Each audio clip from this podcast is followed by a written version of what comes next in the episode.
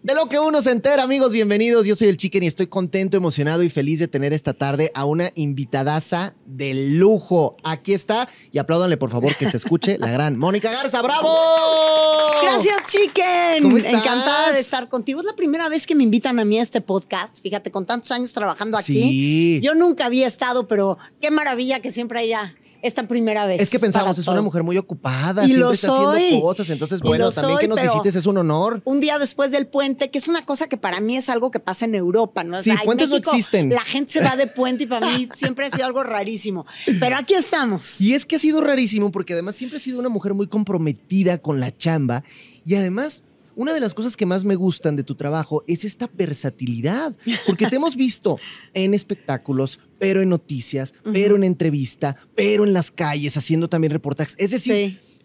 podcast. Estás haciendo y has hecho de todo. No cualquiera puede decir eso. Pues bueno, pues yo creo que hay que hacer un poco de todo para, para aprender. El periodismo yo siempre he dicho que no nada más está en el escritorio, está en la calle, sobre todo en la calle. Claro. Está en la isla de edición, está en la computadora cuando te sientas a escribir tus guiones. Cuando yo platico con chavos estudiantes de comunicación, Ajá. siempre les pregunto qué es lo que quieren ser en el mundo de la comunicación. Si quieren ser famosos o si quieren prestigio. Por Porque el prestigio se gana reporteando, trabajando en la calle y probando cada una de las formas de comunicar. Eh, no nada más saliendo en la tele leyendo un prompter y volviéndote bien famoso. Pues si Niurka también es bien famosa y Sí, a poco esa es de la fama que quieres, ¿no? ¿Verdad? No, o, sea, los influencers o los TikTokers que muchas veces están mira, hoy y que Exacto. Es efímero. Y, y- y que no, y que tampoco está mal. O sea, nos tenemos que acostumbrar a esa nueva manera de comunicar y a esa inmediatez en la que nos metieron las redes sociales. Sí. Yo abrí mi Twitter en el 2009, imagínate, y ya iba tarde. O sea, el 2009, creo, el Twitter creo que empezó en el 2007, ¿no? Por ahí.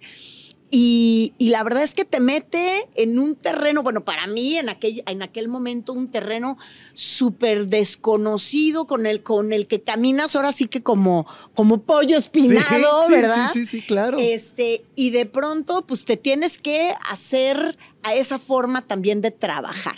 Yo siento que las redes sociales eh, nos han hecho mucho bien en algunas cosas, pero es más el daño que nos han hecho.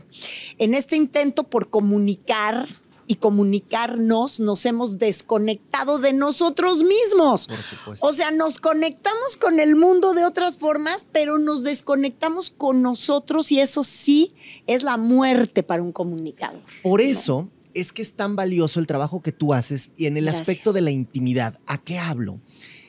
Creo que de pronto estas entrevistas, desde las historias engarzadas y ahora lo que estás haciendo, nos han llevado a conocer a todas estas personas que a lo mejor vemos en una superficialidad de redes sociales de una manera íntima, cercana. ¿Cómo, ¿Cómo hacer para llegar a estas entrañas? ¿Cómo hacer para que una persona que a lo mejor trae un caparazón, quitárselo? ¿Cómo hacer para cortar todas las carcasas que de pronto están cuando saben que vas a llegar? Claro. Lo primero que yo siento que tienes que dejar de hacer o no hacer, y lo digo particularmente por el tipo de comunicadores que hoy vemos tanto en el radio, en la tele, es no posar. No poses. No estás tú. posando, estás trabajando. Entonces, para quitarle el caparazón al que está enfrente de ti, tienes que empezar por ti. Claro. Tienes que empezar por quitarte tú ese caparazón, eh, o más bien no permitir que suceda ese caparazón en tu forma de ser un profesional de la comunicación. Eh, el reto en esta ocasión para mí es mucho mayor, porque es muy fácil agarrar a una persona muy famosa o muy poderosa en el ámbito político, muy visible, que todo mundo, o sea, que es la nota. Eh, es lo más fácil. Lo más difícil es captar la atención de un público en una persona que a lo mejor no es tan famosa o que se volvió eh, mediática por un tema que no es tan sexy o que no es tan cómodo hablar de él. ¿Por qué? Porque esa persona, igual que tú y yo, somos igualmente vulnerables. A todos nos puede pasar. Yo comencé charlas con Mónica Garza, eh, bueno, el año pasado y voy a volver a retomar este capítulo de las mujeres periodistas en situación de desplazamiento forzado interno. eh, donde hablamos de esta, este fenómeno que nos ataca en México, que es la violencia contra los periodistas y lo difícil que es hoy ejercer el periodismo. México, el segundo país más peligroso para ser periodista en el mundo, y eso que se supone, se supone, se supone que aquí no hay guerra. ¿no? Y, bueno, tenemos esta situación. Pero en las charlas que presentamos al respecto de eh, periodistas en situación de desplazamiento forzado interno, también tuve la oportunidad de tocar un personaje que para muchos es prácticamente desconocido. Para otros, los comunicadores como más centrados en el tema, sí fue muy sonado su tema. Esta comunicadora indígena que es Marcela de la Cruz Natalia. Ella, una comunicadora eh, ñondá, que en su lengua originaria daba las noticias de su comunidad en una radio comunitaria y por hacer denuncia de lo que sucedía en Guerrero, eh, pues es saliendo del radio, la atacan a balazos, le dan cinco balazos, dos de ellos en la cara, logra sobrevivir y termina desplazada, eh, teniendo que irse, dejar toda su vida, su familia, sus amigos, su trabajo, todo, para poder salvar la vida. Eh, y entonces ahí tocamos el fenómeno. Para Marcela, pues a lo mejor no era tan conocida, para unos ya lo será a través de charlas con Mónica Garza, porque ella nos describe un fenómeno del que no nos gusta hablar, y es cómo somos discriminadores los mexicanos de nuestras propias comunidades indígenas. Totalmente. Tanto que ni siquiera las volteamos a ver tanto que ni siquiera las volteamos a ver cuando estamos viendo que los agreden no solo con discriminación, a balazos. Decían, fíjate, es bien interesante lo que dices, contaban que en Holanda, cuando estaba la época de la Segunda Guerra Mundial, tienen ellos un término incluso que es de yo me volteo. ¿Por qué? Porque no querían ver lo que estaba pasando. Porque a ellos les pasó ahí un poquito de ladito, ¿no? Y entonces ellos tienen incluso un término de me hago menso, me volteo y pues no pasa nada. Tocas un tema medular, porque México en este momento, por el, por el momento político, social, económico por el que estamos pasando, ya no nos podemos dar permiso de voltear hacia otro lado y decir, no quiero ver porque me duele, no quiero ver porque no sé qué hacer con eso. Fíjate, yo eh, produje hace unos años una obra de teatro, también fui además, productora además, además, produje una obra de teatro sobre el fenómeno del suicidio infantil y adolescente. Y me acuerdo que platiqué en aquella época con muchos gobernadores, porque nadie, nadie tenía un solo programa para prevenir el suicidio infantil, cuando en México tenemos cifras que han ido creciendo desde el año 2000 a la fecha sustancialmente. ¿Y por qué no tienen un programa? Porque no quieren hablar de eso. Sí, porque no existe, ¿no? O sea, para ellos no existe. ¿Quién va a querer hablar de que un niño se quiere matar? O peor aún, de que un niño se mató. Yo comencé a estudiar el fenómeno del suicidio infantil a partir de eh, un estudio que hicieron unos sociólogos en la UNAM con doscientas y pico de cartas del CEMEFO y descubrí que muchas de estas eran de niños. Y entonces eh, me acuerdo que el primer artículo que escribí porque escribo en el diario La Razón cada semana. Y, vamos a ir sumándole cosas, amigos, ¿eh? y eso que ni a la academia he llegado, pero vamos a irle sumando cosas, el Primer, el primer artículo que escribí fue justamente haciendo referencia a la carta de una niña de ocho años que dejó en el baño de sus papás donde se quitó la vida. Ocho años. es que es impensable. Entonces, ese es otro de los temas que preferimos voltearnos y no ver. Al menos eso es lo que a mí me demostraron en el 2015 o 2016, que fue cuando produje esta obra de teatro, eh, pues muchos gobiernos, ¿no? De hecho, creo que la Ciudad de México era el único que sí tenía el único programa que existía de prevención de suicidio para jóvenes, eh, pero y ya. Y como este, podemos ir sumando temas de los que no queremos hablar. Eso es lo que quiere tocar charlas con Mónica. A ver, ¿y cómo hacerle porque al final de cuentas eres un ser humano, eres una persona que vibra y que siente. ¿Cómo hacerle para no sentir miedo, para no sentir temor, para tener un micrófono y decir, yo le voy a dar voz a estas personas que no tienen y entonces llevar esa responsabilidad que puede también convertirte a ti en un foco? El miedo es inevitable. Lo que no puedes permitir es que el miedo te paralice. Cuando la vida ya te puso en un camino de comunicador, y cuando te puso a comunicar este tipo de temas o porque así lo elegiste, yo así lo elegí. Muchas veces muchos colegas me han dicho, oye, pero ¿cómo? ¿Y, por qué no? Pero a lo mejor tendrías que tener un poco más de cuidado, no andar sola, qué sé yo. Yo no permito que el miedo me capture porque entonces no hago nada. Claro. Eh, y eso es lo que me, a mí me apasiona hacer. Sí te puedo decir que he abordado en dos o tres ocasiones temas en particular, em, involucrando personajes de la política en particular, con los que sí me he sentido amenazada. Eh, sí ha habido momentos en los que me eh, voy caminando y de pronto siento que volteo a ver para atrás, ¿sabes? Porque sabes que traes una papa caliente en la mano y, y, bueno, en lo personal creo que en mi caso, no es el caso de otros compañeros a los que sí han agredido, a los que sí han matado y con los que sus casos siguen en la impunidad. 95% de los ataques contra periodistas en México están en la impunidad. En mi caso, a lo mejor puede ser que te blinde un poco el hecho de que estás hiperexpuesto. Y, y a lo mejor, pero eh, eso no significa que, que yo voy a decir, pues mejor no hablo de eso. No, de eso es de lo que quiero hablar, justamente. De eso es de lo que quiero hablar. Pero hay que tener un valor y hay que tener, pues también la piel muy dura para, para aguantar y para muy decir. Gruesa yo la tengo. Imagínate, si no tuviera la piel yo gruesa, ¿sabes lo que sería aguantar mi cuenta de Twitter? Yo te invito a que seas Mónica, arroba Mónica Garza G, 10 minutos en Twitter todos los días. Pero esa piel, pero esa piel fue gruesa siempre o se tuvo que ir engrosando en el camino. bueno, todas las pieles que son gruesas se van engrosando en el camino. No nada más por el oficio que tienes, sino porque la vida te la engruesa chingadazos. Digo, perdón. No, no, pero es, pero es como es. No, entonces.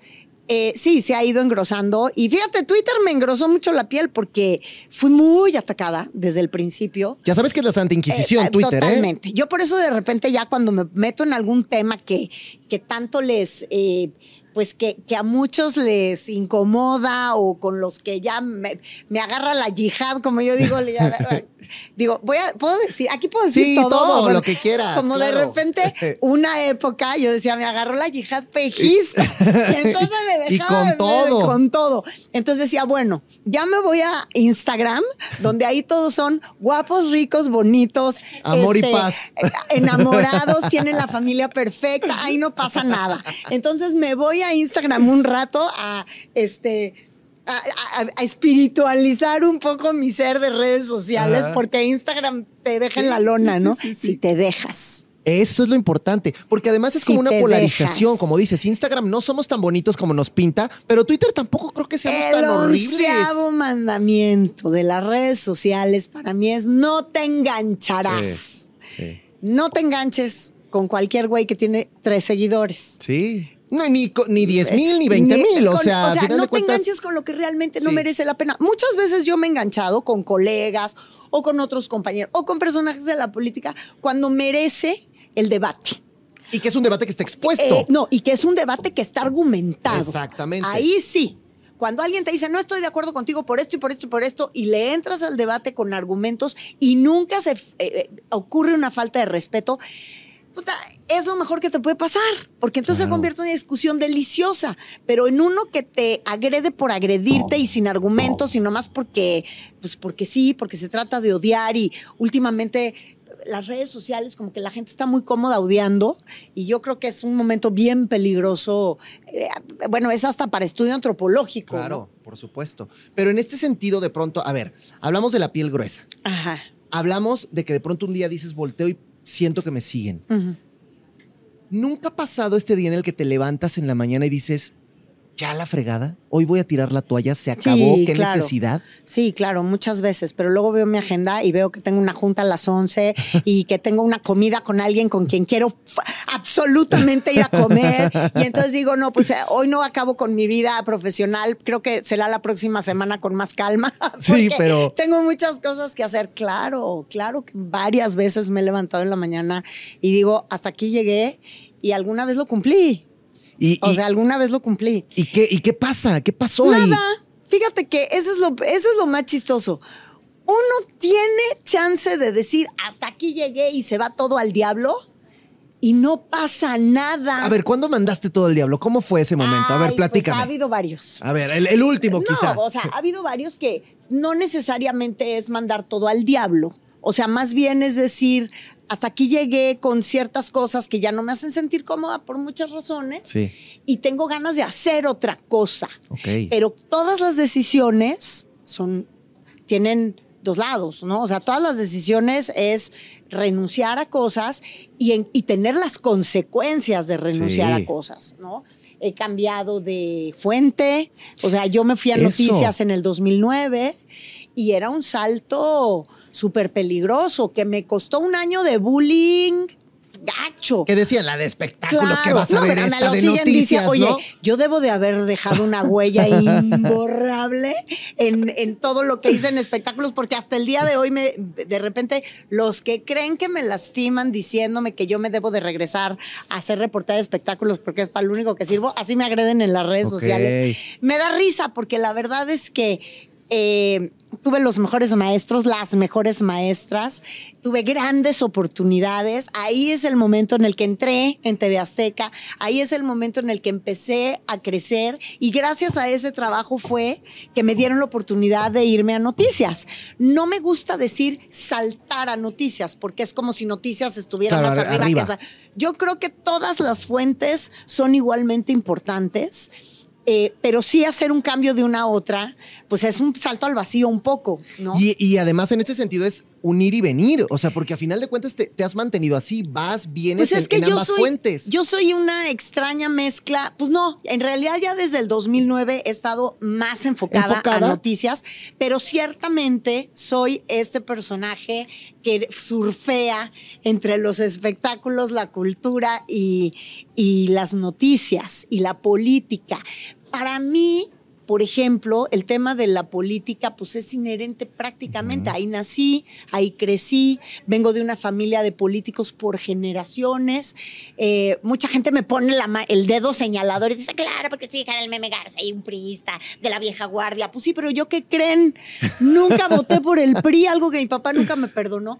Pero bueno, Y que, también y que por... pudieras, ¿no? Digo, O puedes sea, crecer y, y revisar y ser crítica y decir cambio, no cambio, me absolutamente, regreso. y me absolutamente. Sí, ellos se cambian entre partidos que tú no te puedas mover. Entonces, imagínate si voy a sí. tener la piel delgada claro, después de venir de donde vengo. por supuesto. Pues evidentemente no tengo ni el derecho de tener la piel delgada. Por eso me dan mucha risa. Ahorita que ya viene campañando, ah, porque ya viene Ya campañando. viene, muchachos, ya viene. Agárrense corcholatas. este, ahora que ya viene campañando, me da mucha risa. eh, ahorita que ya estamos empezando, pues, a hurgar en las, en las, pues, más bien no son, no son pre-campañas, son actos anticipados Sí, de campaña, sí, dicho sí, con todas sus letras, de todas las corcholatas. Y entonces de repente ves a uno que otro Pero ellos que- dicen que no, ¿eh? Que Ay, no, que son casuales, que les mandan saludos pues, nomás las- claro, los famosos. Sí, con tus impuestos y con los míos. Eso es lo malo. Pero bueno, el tema es que de repente ves a unos que están muy mortificados porque, ay, hicieron un hashtag en mi contra en Twitter. Dices, oye, papacito o mamacita, eh, esto no es un día de campo, es una campaña a la presidencia de la República.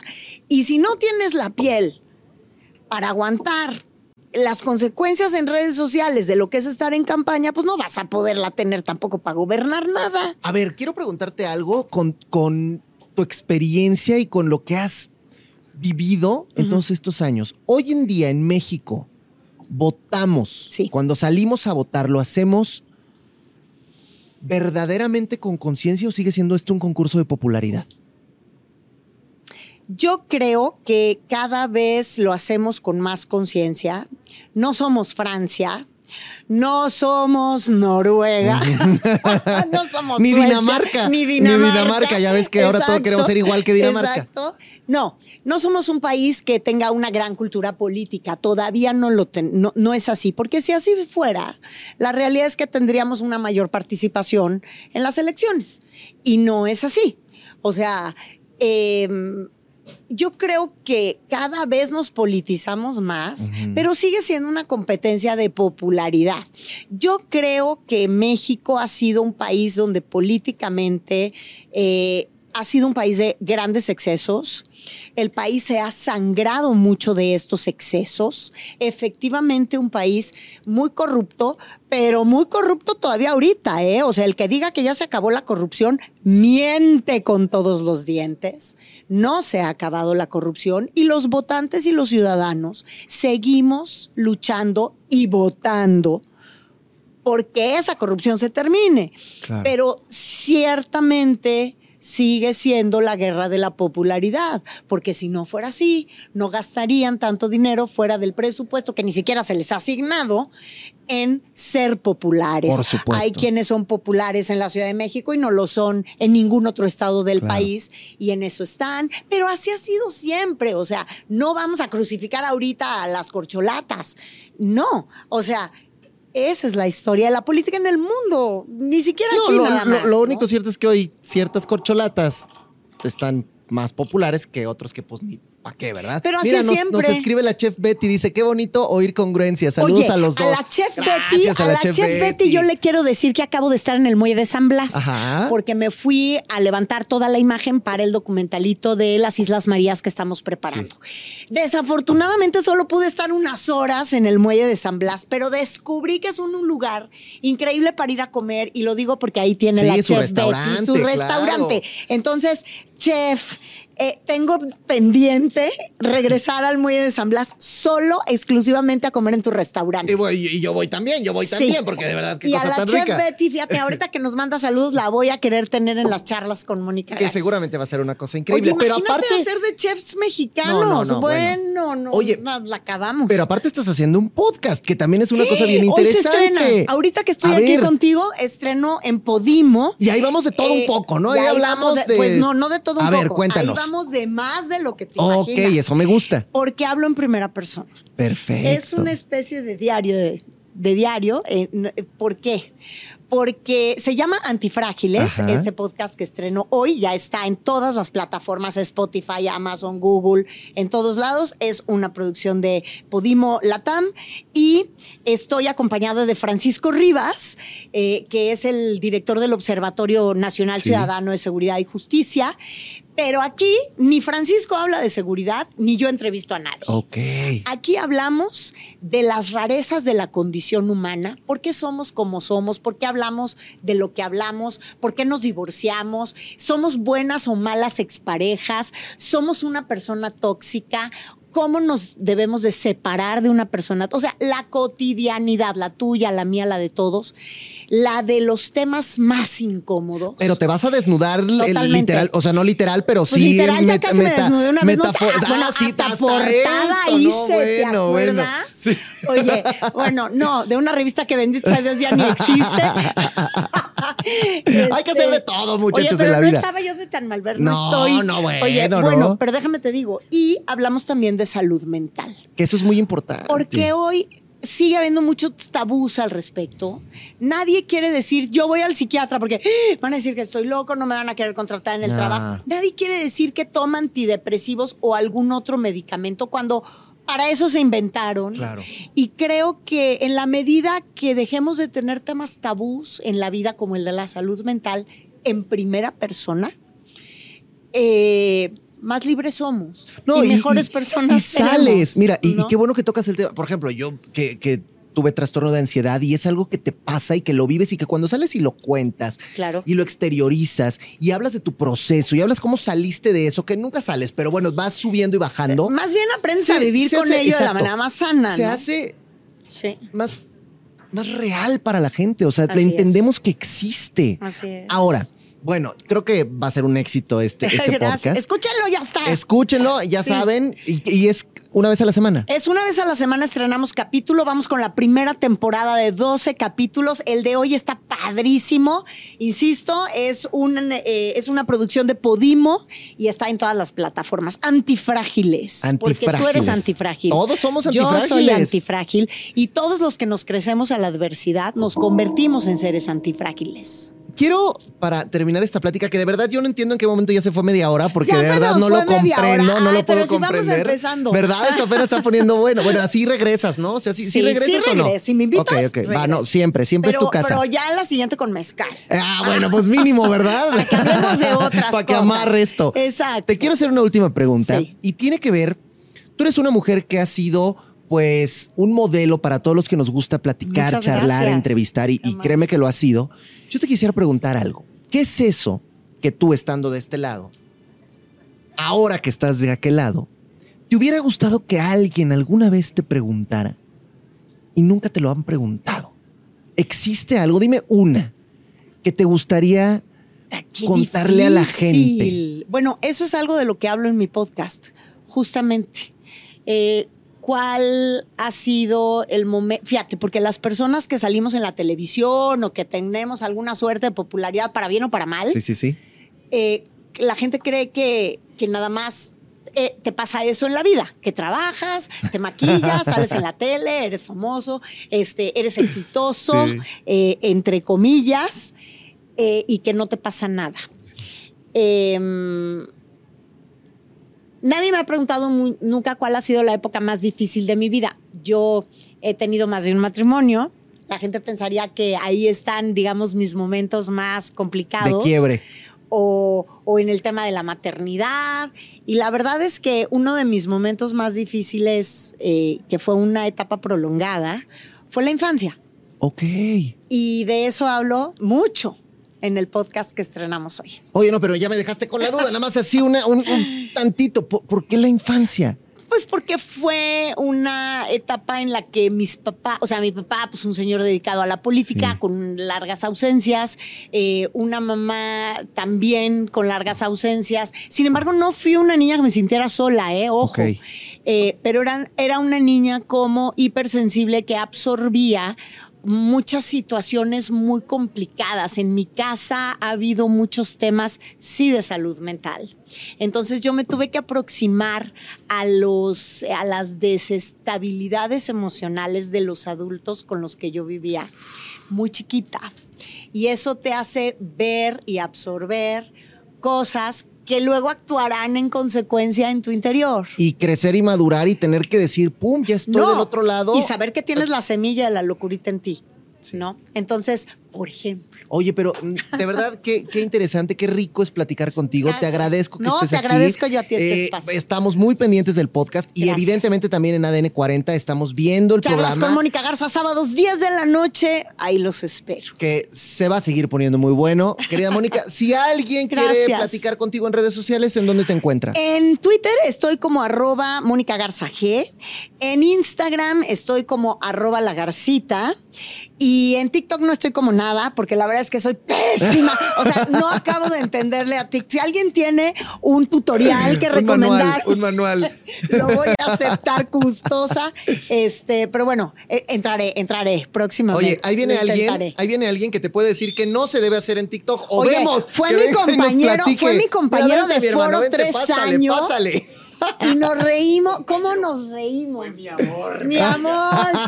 ¿Cómo estás? El señor Roberto Ruiz Para con que ustedes. vean, muchachos, Pues cómo se pone Oye, este. ¿Cómo estás? Qué gusto Oye, tres muy noticioso, años, sí. Hoy está muy noticioso esto, ¿verdad? No. Acuérdate que nosotros, mira, lo de nosotros es el fabuloso. Así Pues es. ahorita, ahorita Así seguimos es. echando chal, ¿no? La Querida lavandería. Mónica. Sea que te vean Oye, la lavandería, pero de la lavandería La de del la- chisme. No vayan a pensar que de la otra lavandería. Bueno, Roberto sí un poco a veces. Leve, leve. tres hijos, ojalá, pero no, se puede. Muy bien. Gracias, querida A Mónica. Gracias. y que siga el éxito. Se gracias. con el mejor Roberto Ruiz. Ahí está, gracias, claro que sí.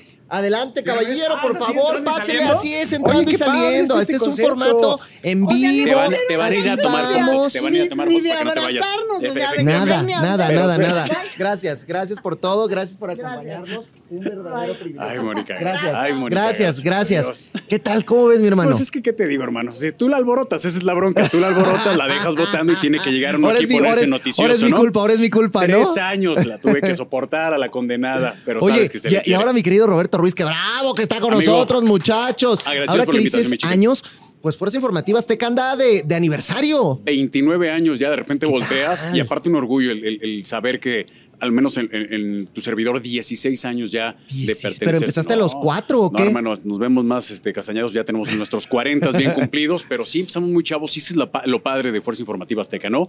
Que, que definitivamente es una gran ventana para gente que quiere contar historias. Para mí eso es la, la información, el periodismo es contar historias, es darle una herramienta a toda la gente para la toma de decisiones y por eso me enamoré de la profesión y a través de la ventana de Fuerza Informativa Azteca, que es sin duda la plataforma más cercana para que la gente pueda acercarse, para lograr, lograr objetivos, para, para unificar esfuerzos, para hacer un sinfín de cosas que México como país y como ciudad necesita, mi chicken, de verdad que es espectacular. A ver, evidentemente, pues tu Voy trayectoria. aflojando corbata, sí, sí, tú perdón, porque afloja estamos corbata y acá, a dale, porque estamos sí, aquí estamos ¿no? chupando tranquilos, así que tú dale. A ver, dentro de toda esta trayectoria te han tocado momentos que han sido medulares en la vida de este país y, y, bueno, del mundo. Pero, por ejemplo, yo recuerdo mucho la cobertura que hiciste el día- el- cuando fue lo del sismo. Muy cabrón. Que fue una cosa. A ver, tú eras los ojos de este sismo porque ibas en la moto y te bajabas y veías. ¿Cómo, cómo fue ese momento? Fue muy fuerte porque fue la primera vez que, entendí la responsabilidad, el poder de, de- de los medios de difusión, de las noticias en lo particular. En breve resumen, como a todos los mexicanos, nos tocó el sismo de repente. Yo estaba en la casa, Cristian estaba mi esposa. Saben que, que- que mi esposa también se dedica a esto. Sí. Y este, estaba acá abajo y de repente nosotros tenemos protocolos para poder actuar en caso de emergencia, ¿no? Entonces tú sabes que si hay un sismo, lo primero que tienes que hacer, y por la gente que vive cerca, hablo de conductores y de, y de los eh, periodistas reporteros, es correr al canal. Entonces, obviamente tú sabes que colapsó la ciudad después del sismo y cuando sabes que fue que duró tanto y que fue fuerte- esto pasó algo, algo grave. Llegamos, ya estaba el aire Cristian con, con Villalbazo, llega Javier, se integra la producción y dices, bueno, ¿cómo puedo ser útil, no? Pues lo que yo decidí es juntarme con un compañero eh, motociclista, nos subimos a la moto y Pero a ver, empezamos a hacer espérame, fue decisión tuya, o sea, ni siquiera fue una cuestión de que, que hubo una junta, la jefatura de información. Pues es que ya o más todo o el mundo menos- andaba en la locura. Estamos en una locura controlada porque cada quien sabe su trabajo, ¿no? Estos equipos SWATs que Sí, sí, forman un reportero, un camarógrafo, este, tu coordinador, y empieza a hacer toda la cobertura, ¿no? Los, los, los protocolos de protección civil, a cubrir a la jefatura de gobierno, todas las cosas que te pueden dar información útil.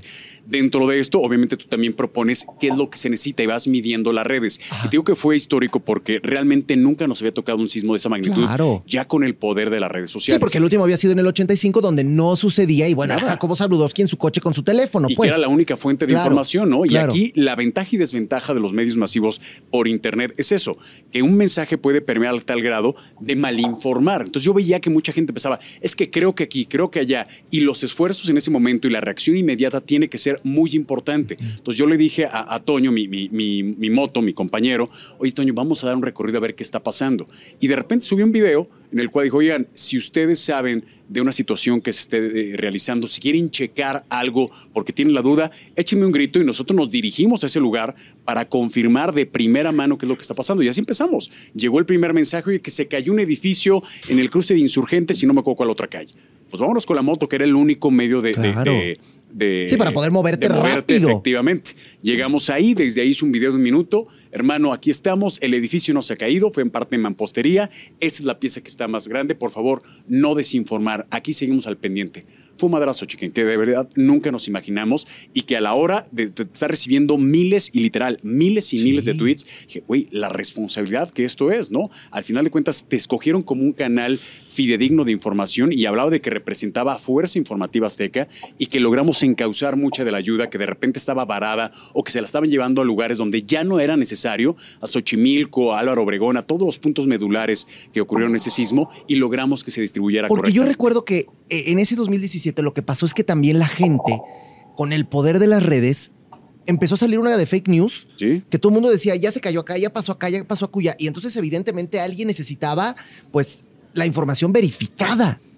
De y eso fue un poco lo que ustedes estuvieron haciendo. De acuerdo, y en el lugar del hecho, ¿no? Porque al final de cuentas, créeme a mí, ¿por qué? Porque pues sí, sales claro, en la tele, porque llevas ver, 10 ahí años, digo, obviamente tu trabajo lo has hecho, ¿no? Pero al final del día, ahora sí que dicen por ahí, tengo los pelos de la burra en la mano, ¿no? Estoy aquí, no hay forma que se haya caído este edificio, está puesto en pie, incluso hacíamos una especie de prueba de vida o de, eh, güey, son Sí, sí, tal sí. hora, el día de hoy, aquí estamos, y la gente por eso compartía muchísimo la información y fue un madrazo y desen- desembarañando las redes sociales, que era lo que, A así ver, no lo calificaron. Te voy a preguntar algo que, que no sé ni siquiera cómo plantearlo, pero es así. A ver. tú estás haciendo tu chamba. Te va muy bien en esta cobertura. Personalmente estás teniendo un éxito y un logro profesional.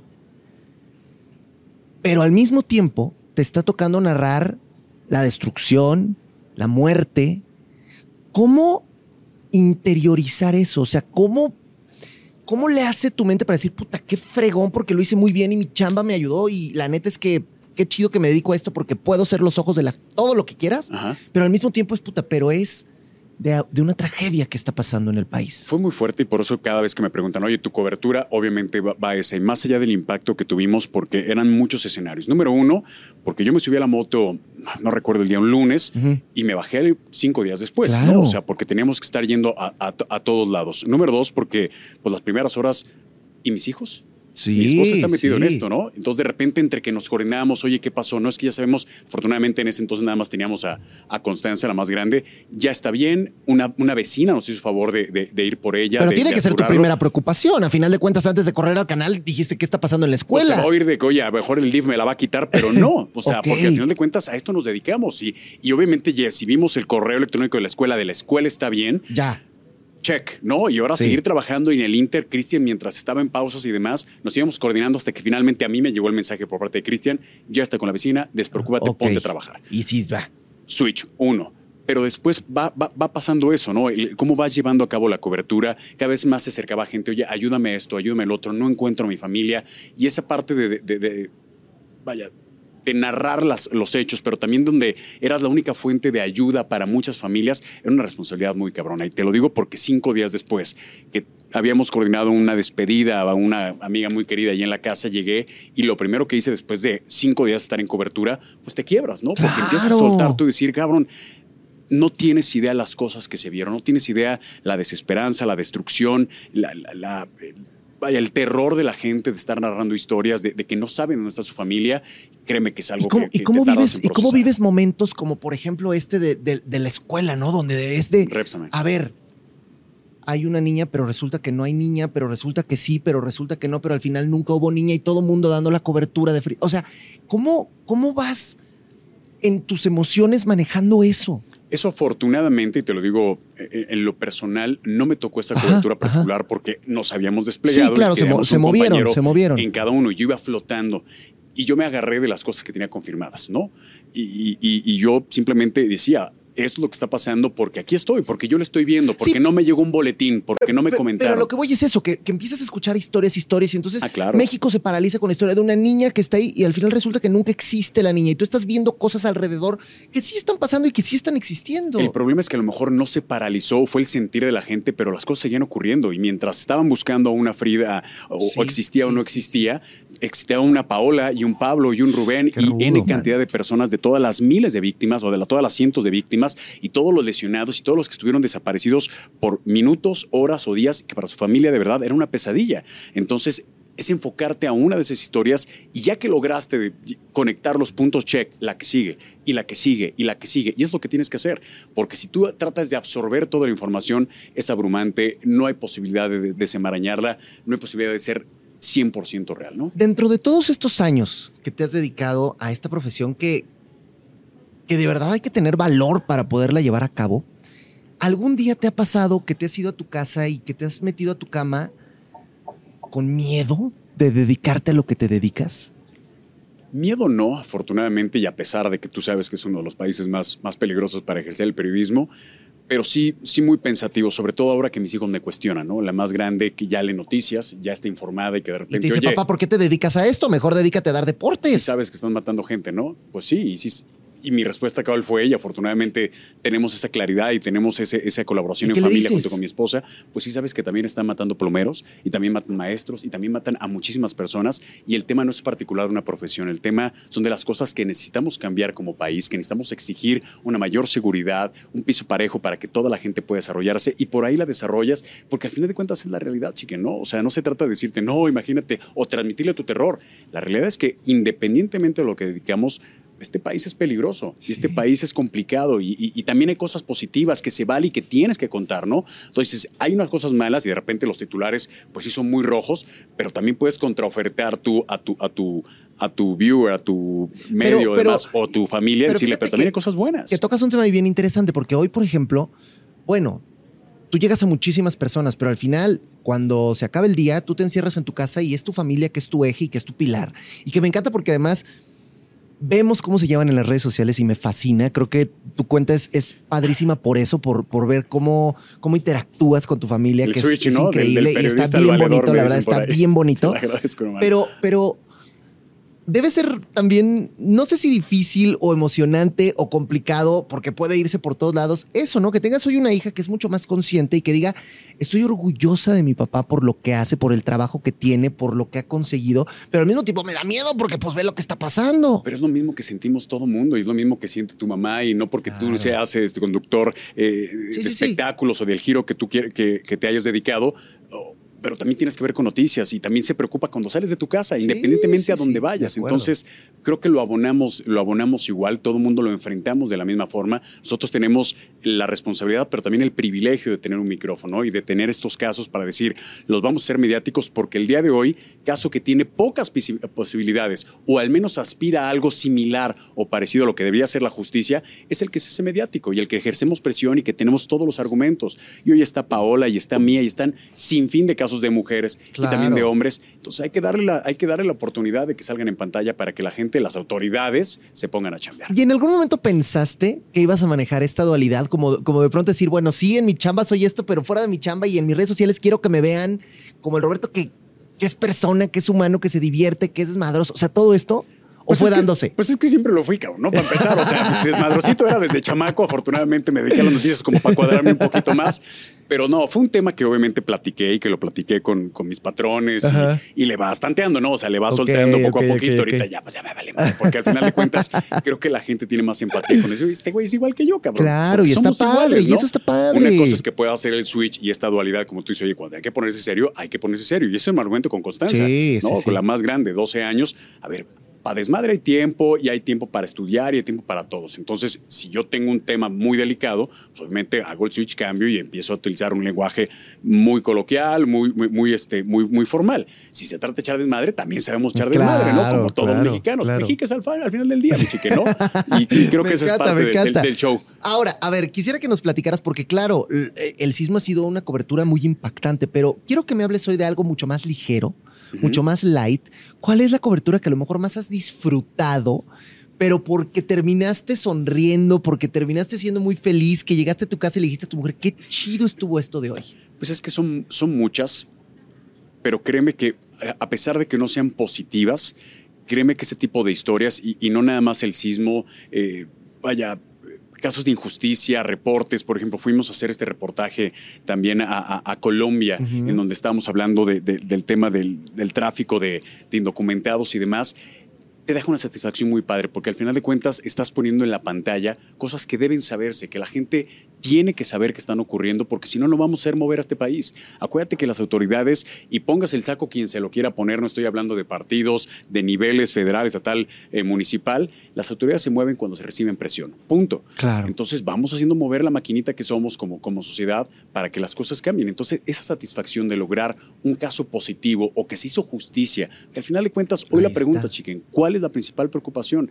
La inseguridad y que al final de cuentas te haya justicia. Si lograste eso, estás de toda madre y estás relajado y dices, ahora voy por el que sigue. Ese es para mí el principal motor, el principal... eh, Oye, o sea, de- decías hace rato que, que, que desmadrocillo desde chiquillo, correcto. ¿no?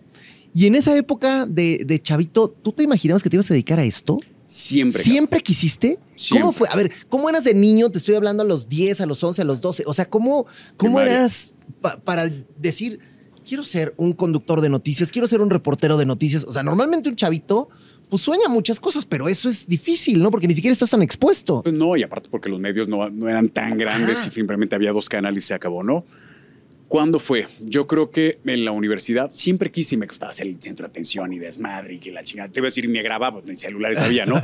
Pero este. Bueno, pero te pudiste haber ido al teatro entonces, a la actuación. No, ni siquiera. Y sale una obra de teatro porque te gusta, te gusta el desmadre, Ajá, pero más por andar echando cotorreo. Ajá.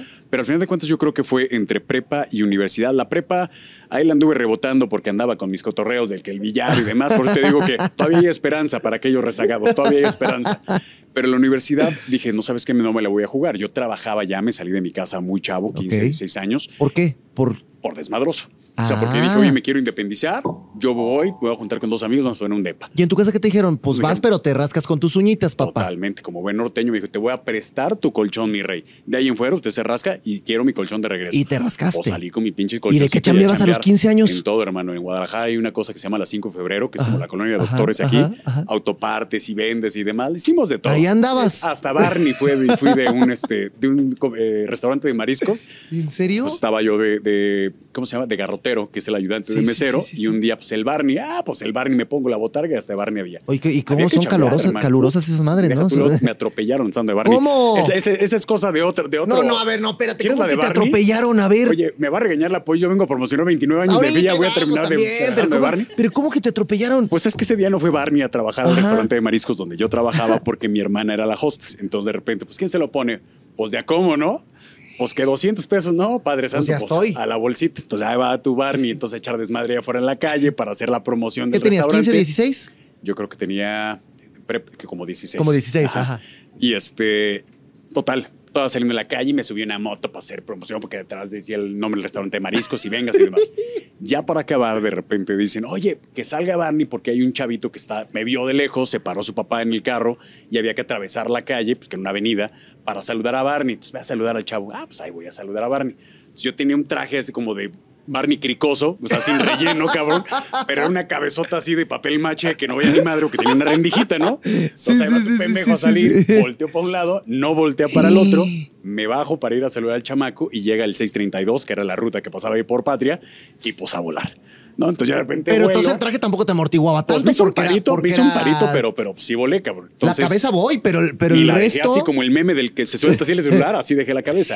Lo, lo padre de todo esto es que de repente, imagínate, todo esto fue enfrente del grupo de niños que estaba en el área de juegos No. del restaurante. Entonces empiezo a oír el mataron a Barney, mataron a Barney.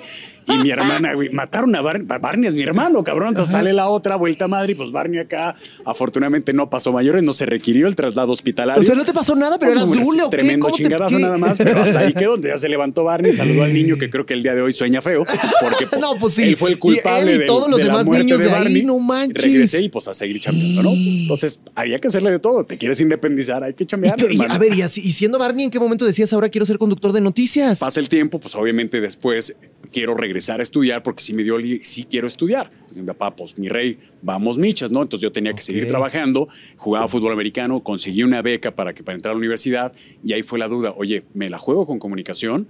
O administración, porque yo en este negocio que te digo de autopartes empecé con ondas de administración y dije, oye, está toda madre, ¿no? Entonces, ahí está. Comunicación, se están muriendo de hambre, somos un chingo, no sé qué va a pasar. Pero sí sabías que era comunicación para noticias, decías comunicación, para ver qué Comunicación sale. porque me gustan medios. pa- puede Me ser el gustaban cine, los puede medios. ser Yo no sé tele, si atrás, adelante de la cámara. Sola, o sea... Afortunadamente el nicho de Pedro es muy cerrado, pero no, Pedro Sola no, pero sí decía los medios de comunicación. Cuando entro digo, ¿sabes qué? No me la voy a jugar. Voy a administración y ya más adelante veré qué pasa. Estudié un año y medio de administración y un día estaba en el receso y vi a todo mundo haciendo documental. Bueno, los Sí, trabajos sí, sí, te de la escuela, ¿no? Pero ya traes una camarita más profesionalita "Brother, y dices... Eso es lo mío, cabrón. O sea, no sé qué estoy haciendo aquí. Me amarré lo que me tuve que amarrar. Oye, papá, fíjate que tal, tal, tal, tal. Pues había que volver a empezar, cabrón, que no eran, no son y ya te tronco habían común, soltado ¿no? una la nota. Pues llevamos michas, digo yo, por eso me, me, me valentoné, porque yo también le puse. Entonces, si le voy a ¿En qué- perder, en qué vamos a escuela perder ¿qué más? estudiaste? En la Autónoma de Guadalajara, Fíjate. de Colote, ¿no? Entonces llegué y, ¿cómo ves? Primero que me dijo, ¿te habías tardado? Ya, cabrón, cámbiate ya, tú estás, pues, imagínate, entonces hasta ellos percibían que a lo mejor ¿Ya para mí y, me y ahí en la. UAJ había programa de fútbol americano? Sí, sí, Ah, ahí está. ¿verdad? Mi bequita que también tiraba un paro, ¿no? Porque, porque los tecos, bueno, los conocíamos, ¿no? Jugaban que en el también 3 de, eran malos como el el 3 de marzo. Éramos, el mejores 3 como marzo. americano que el fútbol, imagínense, con eso le digo todo. Pero, este, pero entonces empiezo, eh, eh, me hago el cambio, empiezo comunicación. Ahí había un noticiero que se llamaba Aquí en la Autónoma, que reportábamos, se graduó ahora la licenciatura, tal, tal, tal. Oh, chingas, madre, me Me aviento, ¿no? Me metí ahí, ahí estuvimos haciendo eso pues, prácticamente toda la carrera. Y una vez más, hay que comer, hay que completar para la colegiatura y conseguí trabajo en El Informador, Ok, que es un periódico sí, sí, sí, local claro. de allá. Yo hacía la voz del Informatel, que la voz así medio acá la tengo desde morro. Ajá. Entonces me decían, es un sistema que tú marcabas un teléfono y por medio de claves oías horóscopos, noticias internacionales, deportes, hasta chistes grababa acá. Entonces en, el, en- de clases me hacían paro los maestros, yo corría al centro a grabar todos los días, regresaba y así me fui metiendo en voz de información. Termino la carrera y me ofrecen un trabajo en el Sistema Jalisciense de Radio y Televisión como conductor de noticias. No, y ahí ya. Dije, pues. Ya estabas del otro lado, ¿no? Venga, me aventé y de ahí, pues ya 17 años. hermano. A ver, cuando, cuando empiezas con ese trabajo, yo creo que tú empiezas a admirar gente, ¿no? Claro. Que trabaja en esto, Claro. que se dedica a lo mismo que tú. ¿Tú a quién veías en ese momento? Y decías, puta, un día, déjate tú ser como, ¿no? Porque cada quien es quien es, pero ojalá algún día pueda llegar ahí o pueda llegar incluso a trabajar con esta persona o a saludarle o a estar cerca de. ¿Quiénes eran estas personas para Muchos, ti? hermano. Y para empezar, obviamente, a la torre, ¿no? Le tirabas. Tú eras el. ¿Quién estaba en ese momento? No, el teacher. Era. Estaba Ortega, ¿no? Guillermo Ortega creo Ruiz en su Guillermo momento. Ortega y demás. Pero la torre era el que empezó y seguía y seguía. Y aparte no se craquelea el desgraciado, ¿no? Entonces sigue igualito Sí, desde el día sí, número uno. sí, y aparte sonorense, pues yo soy sonorense, tengo familia allá y demás. Entonces decía, güey, es a la torre. ¿No? Entonces, obviamente yo se lo dije ya, oye, paisano, cuando me dijo paisano, la primera vez que me saludó. Y te saludó así de qué tal. paisano. Dije, ay, no, pues huevo, ¿Y qué sentiste paisano, cuando te ¿no? saludó por primera vez a la torre? Güey, la misma Garza loca que está aquí, güey, es Mónica Claro, Garza, perdóname. claro. Y se le respeta y se le cuadra Por donde vayas, porque son instituciones que hicieron la televisión. No, no nada más la mexicana, no nada más ayudaron a construir esta empresa, sino son grandes figuras y el poder participar con ellos. La última que me tocó con Javier, el tema de la, de la muerte de la reina, Sí. estar platicando con él, le sigues aprendiendo, el timing. Es un cabrón que le pones play y no lo paras de, de- de todo el speech, y más allá de los datos, porque hay muchas veces en cocinas de emergencia que sigues diciendo lo mismo, ¿no? El tema de las coberturas del INE, la votación. ¿Qué más sigues Claro, diciendo si, después te- si de estás tantas casillas y esperando y, más? no pasa nada, claro. Y a la torre empieza y sigue y sigue y sigue. Entonces es un aprendizaje constante, es un gran orgullo ser parte de FIA, de que somos el único medio y lo decimos con orgullo que nos acercamos a la gente para conocer esas historias y, y poderles dar un espacio en la televisión y lo vamos a ir haciendo el tiempo que ustedes nos den el beneficio de tenernos a través de la pantalla o de las pantallas porque hoy estamos aquí, acá, allá y en todos lados. no, quiero que vayas a, no quiero que vayas a pecar de modesto. ¿Por qué, hermano? Porque lo que te voy a preguntar, Dígalo. ¿en qué momento te pasó? Porque te tuvo que ya pasar después de todo esto. Yo digo, sé que hay mucha carrera por delante y sé que tienes muchos sueños y muchas, me imagino, expectativas para continuar con tu trabajo. Ajá. Pero, ¿en qué momento volteaste y dijiste, creo que ya la armé? O sea, creo que ya la hice. Creo que ahora sí estoy consiguiendo eso que soñé, eso que busqué. Fue poco a poco, o fue un día donde de verdad dijiste, puta, ya estoy. Aquí estoy. A mí me recomendó un gran amigo que fue mi jefe allá en Azteca, Ricardo Vázquez. Ajá. Un día me dijo, brother, siempre moneditas en las bolsas para que no vaya a volar. Dice, porque aparte el que va a volar, hasta arriba de un ladrillo, ¿no? Y número dos, nunca digas eso. Porque el momento que dices, ya chingué, pues ya. ¿Se acabó? Área de confort, a rascarse y demás. Claro que te emociona. Y la primera fue, oye, te vienes a la Ciudad de México. Nah. O sea, mientras mi mamá lloraba como una Magdalena, ya te vas a ir y no vas a regresar. Y decía, mamá, no regresé. También un poquito de gusto, ¿eh? Porque Ah, digo, sí, entre, pues es- entre- es entre el dolor mix, y gusto, ¿no? El mix, el Sí, mix, sí, el mix. Pero dije también, cabrón, o sea, ya me hablaron de, de la nacional, ¿no? Entonces, a empezar a chingarle y a empezar a chambearle, y aquí estamos y aquí seguimos. Y como diría Alex Lora, es llegar y, y mantenerse con trabajo honesto, con, con ganas, Claro. eh, buscando la empatía con la gente y demás. Entonces, está toda madre. Ahorita que decías, ¿a quién escuchaba? Güey, te escuchaba a ti, cabrón, en radio, con Cacho en la mañana y demás. Obviamente decir, güey, hoy el día de hoy estar platicando está toda madre, Sí. porque te- es, eso es también te forma parte o te hace sentir pertenencia del círculo de comunicadores que al final de cuentas todos tenemos, independientemente de- del giro de demás, tenemos este lugar común, No, ¿no? y es de la responsabilidad de la televisión, ver, de- de- del micrófono. Yo en ese momento ha- hacía deportes, pero trabajar con Cacho, trabajar con Iñaki, con Areli Paz, era pum, pum, pum, Con como esponjita, tocó, con Susana ¿no? Melgarejo, con Villalbazo, con toda la gente. Entonces, claro, lo absorbes, aunque yo iba por otro lado y mira, acabé en otro lado, Pero pero, pero, pero, sí, siempre, todas las personas con las que puedas, yo siempre he pensado que de todos puedes aprender De acuerdo. y de todos hay algo que admirar y algo que te va a ayudar a crecer.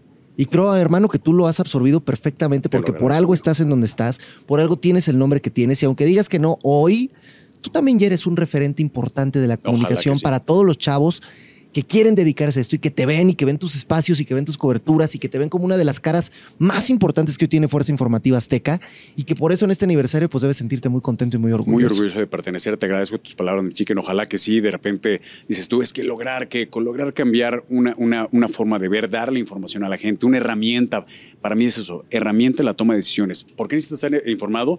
Porque tú no sabes si comprar, vender, hacer, eh, ahorita voy, ahorita no voy.